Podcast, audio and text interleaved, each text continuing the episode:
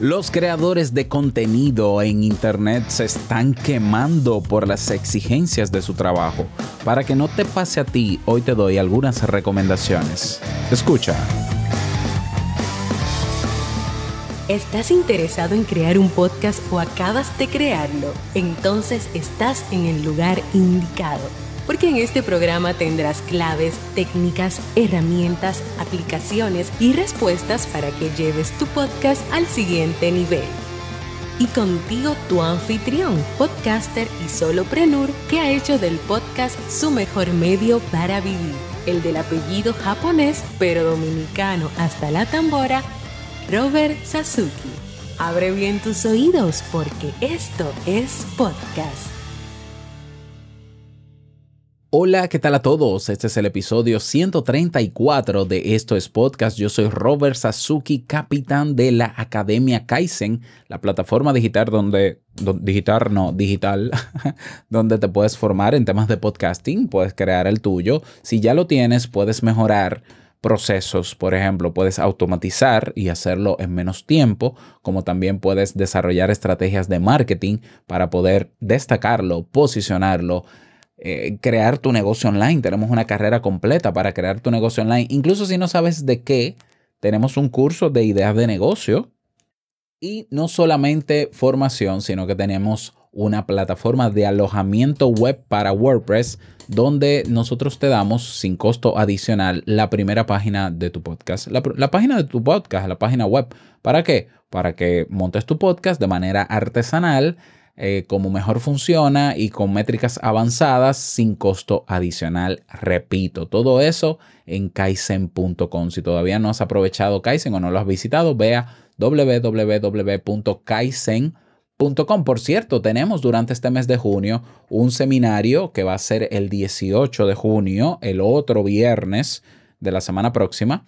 Ah, el viernes 18 de junio tenemos el seminario Potencia tu marca personal con un podcast. Si quieres conocer las ventajas, más beneficios, mm, estudios de caso, no solamente míos, sino también de otros podcasters que han logrado posicionar y destacar en su especialidad o en su expertise con un podcast.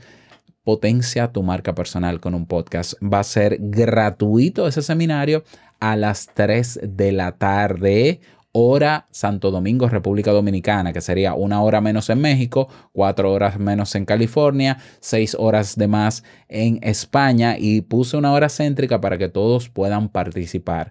Es un evento que solo estará disponible en vivo de manera gratuita para inscribirte, porque tienes que reservar, ya, evidentemente es gratis, pero tienes que reservar con tu nombre y correo, ve a kaizen.com barra eventos. Te dejo el enlace en la descripción kaizen.com barra eventos. Estás invitado tú y puedes invitar a todo el que tú quieras que tenga alguna curiosidad de, sobre podcast, ¿no? En general. Así que ya lo sabes, nos encontramos el 18. Inscríbete ya, ¿eh? No, no, no lo dejes para último, que quién sabe si se llena o se sobrellena y, y quitamos el enlace. Así que ve a kaizen.com barra eventos. Bien, en el día de hoy vamos a hablar sobre ¿Cómo prevenir el síndrome del quemado en el podcast? ¿Qué es el síndrome del quemado? Eh, en inglés se llama el síndrome de, burnout. Lo que pasa es que suena más bonito en inglés. No, no, es que suena más bonito, es que a la gente le encanta, ¿no? El tema de los anglicismos y demás. Pero bueno, el síndrome del quemado es un conjunto de signos y de síntomas psicológicos, emocionales y físicos que eh, debutan, por decirlo así, o que aparecen en personas que están desgastadas en algún área de su vida o por algún área de su vida. Sin embargo, eh, esto les afecta en casi todas las áreas de su vida, ese desgaste. Eh, vamos a poner el caso, por ejemplo, de un médico que en tiempos de pandemia ha tenido que pasarse un año completo interviniendo en hospitales y haciendo eh, cuidados paliativos o cuidados en general eh, esa persona tiene que estar quemada, aunque, aunque digan lo contrario, a menos que esa persona esté eh, recibiendo autocuidado, está haciendo autocuidado o está teniendo una válvula de escape. Pasa con los médicos, pasa con los psicólogos, pasa con los abogados, pasa con cualquier persona, cualquier persona empleada, pasa con las madres en las casas atendiendo solo a los niños. Les pasa a los niños que se pueden estar sintiendo quemados por el sistema educativo en el que están o por el ambiente escolar en, el, en donde están. Todos podemos ser eh, víctimas de este síndrome. Y naturalmente los síntomas de este síndrome van desde el cansancio físico hasta la anedonia o la falta de deseo de querer hacer las cosas, la desmotivación, el desgano y todo lo que pueda derivarse de ahí, tristeza, por ejemplo, eh, falta de apetito, insomnio o super, insomnio es lo contrario, ¿no? O insomnio o dormir más de la cuenta y puede derivar en depresión, etcétera, etcétera, etcétera. No me voy a meter más profundo. Bueno, ese es el síndrome del quemado. Está bien tipificado sus características y aunque no es una enfermedad ni necesariamente un trastorno mental, es una condición que existe. Existe. Bueno, yo leía anoche, leí anoche un artículo de, no me acuerdo del periódico, online, que hablaba del desgaste de muchos creadores de contenidos en diferentes plataformas, TikTokers, Instagramers, um, YouTubers y también habían podcasters, exacto, que contaban, ellos reseñaban eh, casos puntuales de creadores de contenido en esas diferentes plataformas que ya estaban desgastados y que lo estaban comunicando, ¿no? Para nadie es un secreto quienes vemos contenido en YouTube de que ya hay youtubers que, que están quemados porque lo dicen, ¿no? O dicen me voy, o, están peleando porque el algoritmo de YouTube cambió y entonces ahora tienen menos eh, visualizaciones y por tanto ganan menos dinero y demás. En el mundo del podcast Mucha gente abandona su podcast porque se quema. Entonces yo decía, bueno, no podemos esperar llegar a este síndrome para luego tener que abandonar algo que con tanto cariño hemos construido. Algo que aunque nos quememos en algún momento, pero en, en nuestros inicios sabíamos que era algo que queríamos y que podíamos hacer. Y no solamente eso, sino aprender a prevenirlo porque, primero porque se puede prevenir, número uno, y número dos, eh, para no abandonar y saber que hay cosas que se pueden hacer diferentes para no llegar a eso.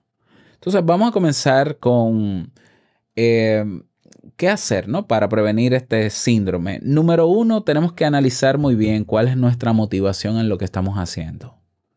Esto es importante. Yo, yo digo que por un lado el podcast es maravilloso porque la mayoría de las personas cuando comenzamos un podcast lo hacemos por amor, de verdad, o sea, lo hacemos por porque nos emociona hablar por el micrófono y, creemos que lo que vamos a decir sirve, no sabemos si es así o no, pero creemos que lo que vamos a decir sirve y, lo hacemos por pasión. Eh, es muy raro encontrar, aunque cada vez aparecen más, pero es muy raro encontrar personas que quieran hacer un podcast para ganar dinero. De hecho, a los que llegan con esa premisa, siempre le decimos, oh, comienza y olvídate del dinero. Y lo aterrizamos, ¿no? Y muchas veces esas personas ni siquiera entran al mundo. Porque la verdad es que dependiendo del propósito o motivación que tú tengas para el para qué hacer el podcast, eso puede eh, sumar o no a que te puedas quemar o no. Si tú llegas con una expectativa muy alta al mundo del podcast, de que aquí se gana dinero, porque yo conozco a Robert Sasuki que se gana 20 mil dólares al año, eh, porque tiene sus negocios, porque le va bien. No, no, no, no, no, no, no. Tú estás viendo lo bonito y el éxito, pero tú no estás viendo. El, el éxito es la punta del iceberg o del iceberg. Si te metes a lo profundo, verás que es trabajo diario, continuo, permanente, constante. Aquí no hay domingos, aquí no hay vacaciones. ¿Ya? O sea, sí hay vacaciones, pero, pero no, yo no tengo de que fines de semana libre. ¿Libre de qué? yo hago cosas todos los días de mi vida. Claro, yo lo disfruto, tengo que decirlo. Pero de que trabajo es trabajo, aunque lo disfrute. Entonces vienen con una expectativa muy alta y, es, y tiene todo el sentido del mundo de que por esa expectativa tan alta se preparen bastante bien y hagan inversiones económicas en muchos equipos y, todo muy bonito y montan su estudio para darse cuenta que pasan seis meses produciendo su podcast, editando, Dios mío, líbrame, editando ocho horas de edición y tienen contratado un editor y a los seis meses se dan cuenta de que no han recuperado un peso Un dólar no han recuperado de eso. Exactamente. Y claro, y no digo yo quemarme, ¿no? Yo, yo me deshidrato. Pero, a ver, el, el, ¿cómo comenzó el problema? La expectativa fue demasiado alta, viejo. O vieja. O sea, amigo, amiga. Entonces, en ese sentido, la clave es eh, ser realista, no ser un idealista, porque el podcast ideal y perfecto no existe ni existirá nunca. Las condiciones perfectas nunca estarán. La realidad del otro nunca va a ser la tuya. ¿Ya? No, pero que yo voy a hacer un podcast como Joe Rogan y vamos a entrevistar gente y vamos a durar cuatro horas ahí.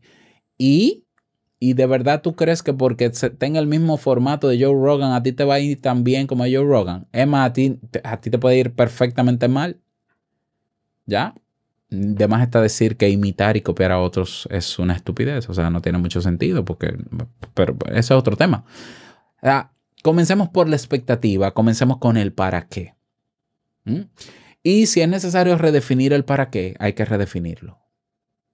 si yo pensaba que hacer un podcast me generaría ingresos, bueno, no es que no, pero eh, me lleva tiempo. Entonces yo tengo que ser paciente, ser constante, saber que por encima de ganar dinero, lo primero es ser constante y muchas otras cosas y que el dinero va a ir llegando no sabemos cómo, pero él va a ir llegando. Yo empecé a ganar dinero con mi podcast 10 meses después, pero, pero cuando yo comencé a ganar dinero, yo cerré ese año, comencé en mayo, 30 de mayo, yo cerré ese año 2015 con 300 dólares nada más.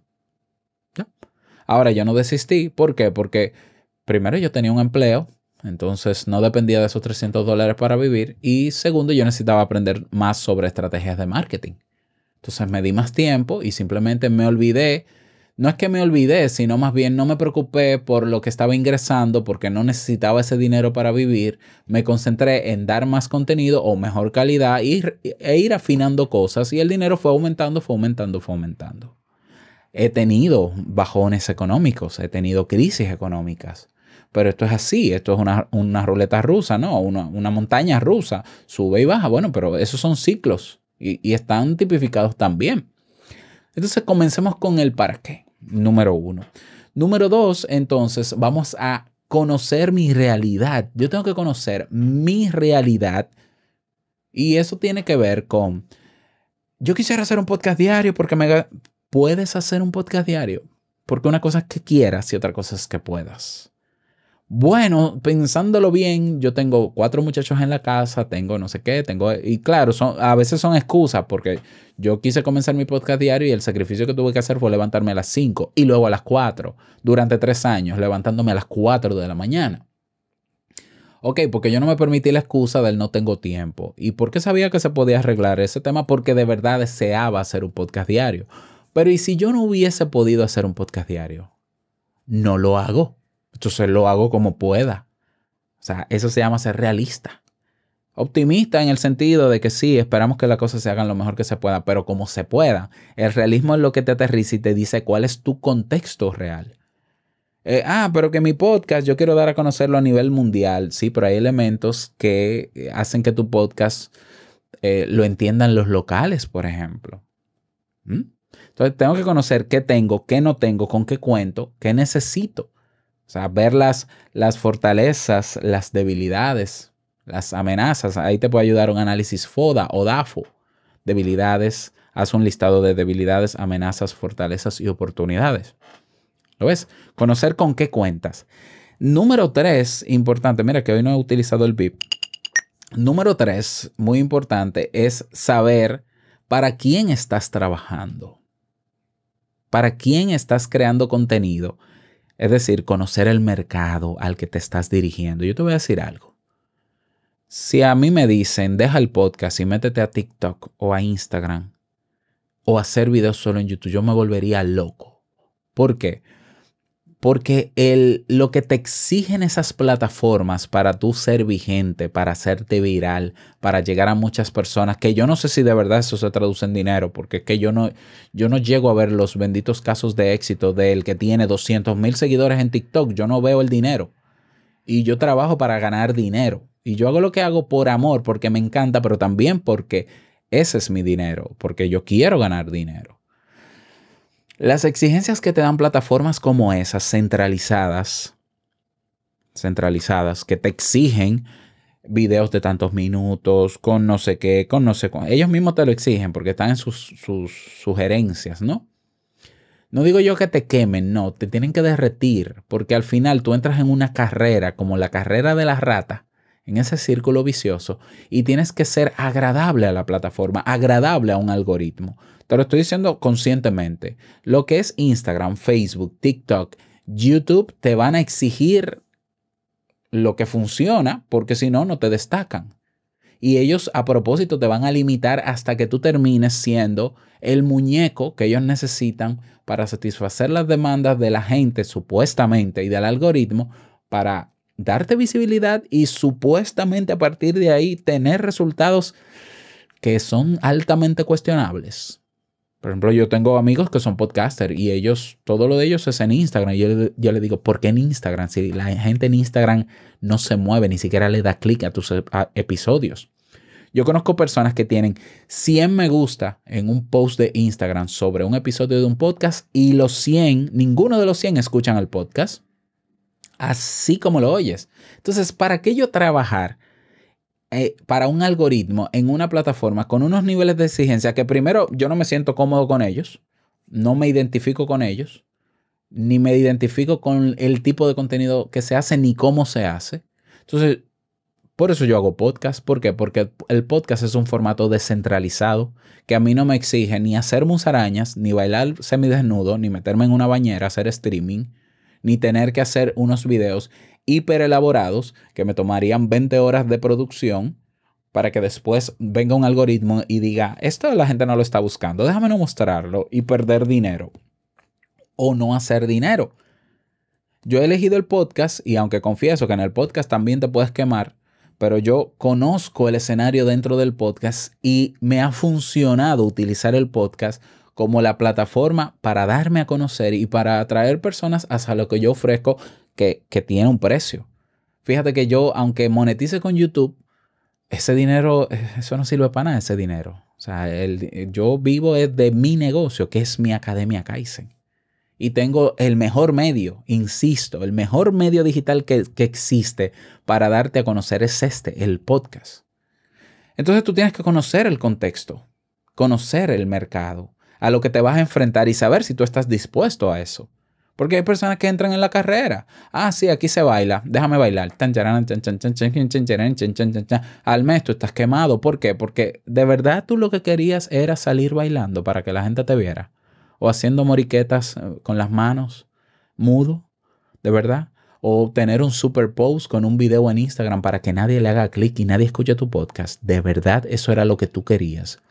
Porque yo de manera realista te digo que yo nunca he querido eso, por eso tú no me vas a encontrar en Instagram, no me vas a encontrar en TikTok. Y lo que vas a encontrar de mí en YouTube son los episodios de este podcast. Y ojo, que yo hago videos para YouTube, pero no estoy amarrado a hacer el video como lo quiera YouTube, porque YouTube no me mantiene. Entonces, ¿por qué yo veo muchos creadores de contenido quemados, sobre todo en otras plataformas? Porque son los empleados prácticamente de esas plataformas. Y si, la, si no hacen lo que exige la plataforma y el algoritmo, pierden visibilidad. Eso en el podcast no pasa, a menos que tú quieras que pase. Entonces, esa es la recomendación número tres para prevenir el síndrome de burnout. Número cuatro, creo que este es el último. Entonces, busca la manera más cómoda y disfrutable de hacer tu podcast. Yo lo repetí, lo repito porque hablé de eso la semana pasada. Tienes que disfrutar crear tu podcast. Tienes que buscar las maneras más eficientes de hacer tu podcast para que no te quemes.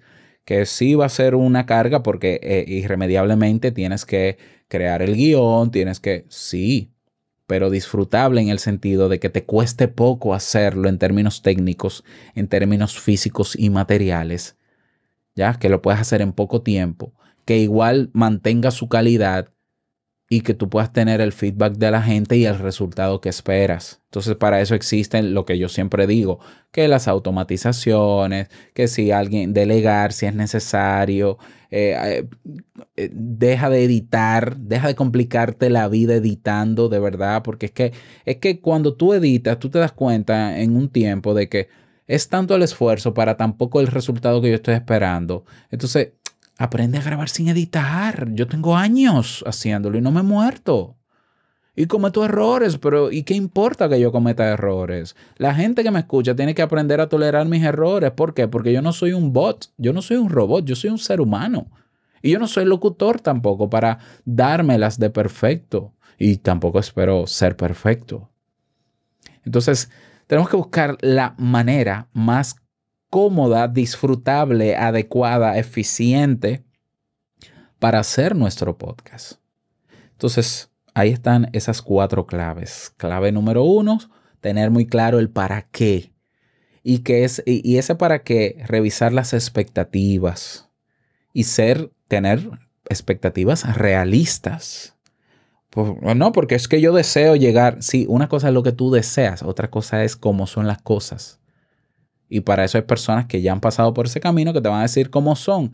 Y la mayoría coincidimos. ¿eh? Yo, yo escucho podcasts en inglés de personas de trayectoria y es el mismo camino. Hemos seguido el mismo camino, exactamente igual. Incluso vimos hace unos días en nuestra comunidad podcasters.pro un documental de, que se llama The Messengers, un documental sobre podcast. Y la mayoría de los podcasters y sus historias coinciden con las nuestras aquí en República Dominicana y en otros países de Latinoamérica, porque es, más o menos el mismo camino, porque este es el medio, esto es un medio, ya, que te exige, ¿no? Y, y que el avance es progresivo y etcétera.